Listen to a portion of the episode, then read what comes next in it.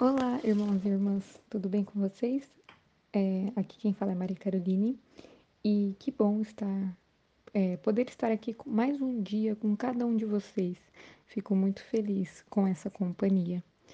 E para que a gente possa fazer a leitura dos, dos Atos dos Apóstolos, vou pedir para que você nesse momento é, olhe para o seu interior, procure a paz dentro de você Procure um local, às vezes, mais quieto dentro da sua casa, para que a palavra do, do Senhor não apenas passe, mas que ela faça morada em nossos corações.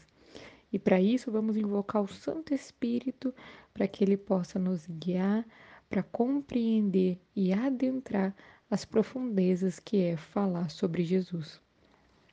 Vinde, Espírito Santo, enchei os corações dos vossos fiéis e acendei neles o fogo do vosso amor.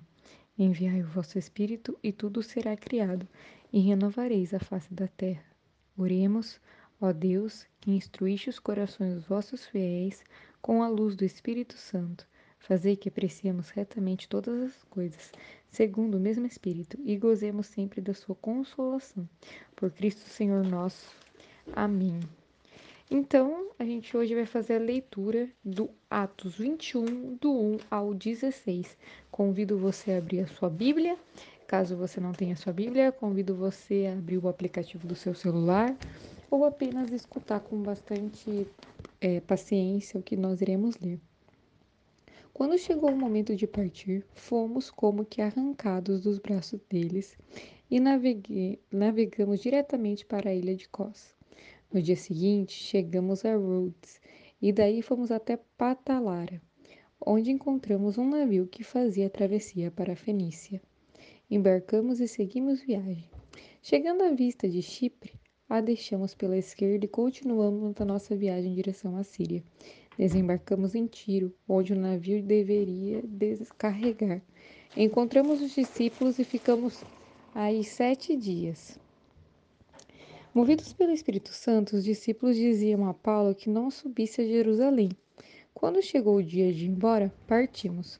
Todos quiseram acompanhar-nos com suas mulheres, crianças, até fora da cidade. Na praia, nos ajoelhamos para rezar. Na praia, nos ajoelhamos para rezar. Depois da despedida, embarcamos e eles voltaram para casa, continuando a nossa viagem por, por mar. De Tiro, chegamos a Pitomaida. Aí cumprimentamos os irmãos e ficamos um dia com eles. No dia seguinte, partimos e chegamos a Cesareia. Aí fomos à cidade de Felipe, o evangelista, que era um dos sete, e nos hospedamos na sua casa. Felipe tinha quatro filhas solteiras que profetizavam. Quando passávamos vários dias aí, desceu da Judéia um profeta chamado Ágabo. Ele veio ao nosso encontro, pegou o cinto de Paulo e, amarrando as próprias mãos e pés, declarou: Isso é o que diz o Espírito Santo. O homem a quem pertence esse cinto será amarrado desse modo pelos judeus em Jerusalém e será entregue em mãos dos pagãos. Quando ouvimos isso, nós e os irmãos da cidade insistimos que Paulo não subisse a Jerusalém. Mas Paulo respondeu: O que estão fazendo vocês, chorando e afligindo o meu coração? Eu estou pronto, não somente para ser preso, mas até para morrer em Jerusalém pelo nome do Senhor Jesus. Não, não conseguimos convencê-lo. Então dissemos, é, desistimos dizendo: Seja feita a vontade do Senhor. Depois de alguns dias, terminando os nossos preparativos e subimos a Jerusalém. Alguns discípulos de Cesareia nos acompanharam e nos levaram para nos hospedar na casa de certo Menazon, que era antigo discípulo natural de Chipre. Até aqui, palavra do Senhor. Graças a Deus. Então, pessoal, esse é, essa parte do ato dos apóstolos é muito marcante, porque nessa parte que se inicia a paixão de Paulo, é a paixão de Paulo, aquele que morre e diz que não é ele quem vive, mas Cristo que vive dentro dele. E o Espírito é tão sagaz que Paulo é marcado é, pela sua presença. Paulo vive em comunhão com o Espírito Santo. E este vai lhe mostrando o seu caminho e cuja presença se manifesta através dos profetas que anunciam a hora da qual todos desejam se livrar.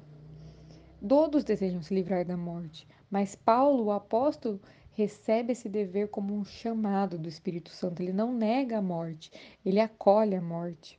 E o engraçado é que é, as pessoas tentam é, mostrar para Paulo que ele não deve ir até Jerusalém, porque o Espírito tá, já está preparando ele para aquilo que virá.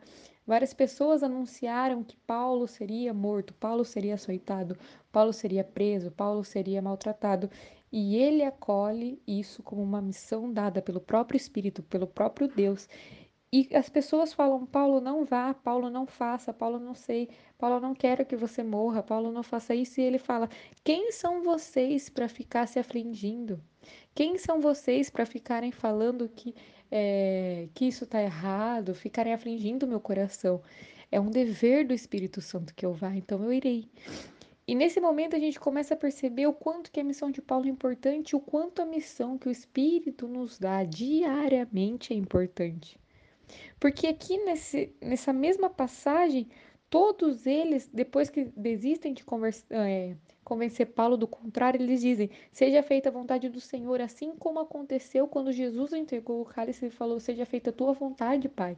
Nesse momento, Paulo entrega o cálice, que é a sua vida, o seu sangue, e fala: Seja feita a vontade do Senhor. Não a minha. Não é eu que tenho que mandar quando eu irei morrer ou não, como irei morrer ou não. Quem manda é Deus. E Deus está me preparando para o caminho que irei seguir, assim como Deus preparou Jesus lá atrás. Ele prepara Paulo hoje. E todos eles tentam falar para Paulo não fazer isso, assim como também os, os discípulos de Jesus tentam falar para Jesus: ai, mas você consegue se livrar disso, você consegue fazer isso, mas não somos nós quem decidimos como e quando iremos morrer, e sim Deus. E Deus tem uma missão muito importante para Paulo. E essa passagem é uma passagem assim que me comove, porque como deve ser difícil você saber que está caminhando para a morte.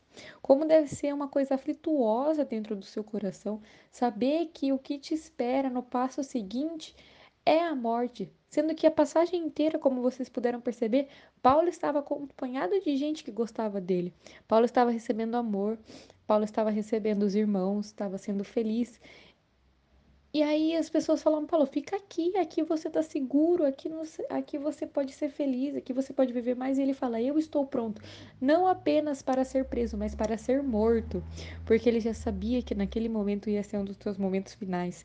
Então eu convido você a vivenciar junto com Paulo também essa paixão, essa paixão que mostra como o Espírito, é, como o Espírito Santo nos motiva como o Espírito Santo faz morada em nós e como nós devemos aceitar as missões do Espírito Santo.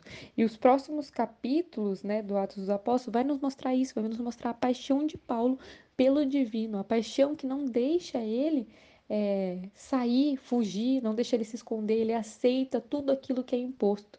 Assim como Jesus aceitou lá no Monte das Oliveiras, é, no Jardim das Oliveiras, assim como Jesus aceitou durante toda a sua vida a missão que o Espírito Santo deu para ele, Paulo também aceita essa missão e não foge dela, mas luta até o final.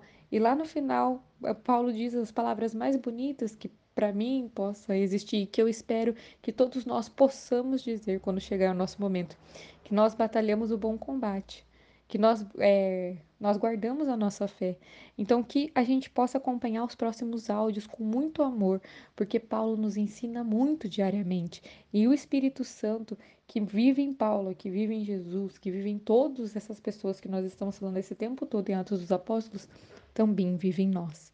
Então nós somos capazes de fazer as mesmas coisas.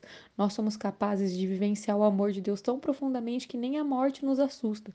Nós somos capazes disso, mas nós temos que estar em comunhão com o Espírito Santo, assim como Paulo esteve, assim como Paulo não foge do que o Espírito diz para ele, assim como Paulo não tem medo da morte nós também não teremos, porque nós sabemos que se Deus pede é porque o melhor está para vir. Nós sabemos que Deus está nos preparando para as coisas. Então, que hoje a gente possa parar e analisar: será que alguma vez a gente já fugiu de algum combate? Será que alguma vez a gente não escutou o que o Espírito Santo quis de nós ou nós nos escondemos por meio do que aquilo que do que iria vir? Convido você hoje a fazer essa análise. Será que você às vezes tem medo do que Deus está preparando para você e prefere ficar estagnado ou ficar aonde te convém? porque também poderia ter conven... É, muitos poderiam ter convencido Paulo a não ir, mas ele foi.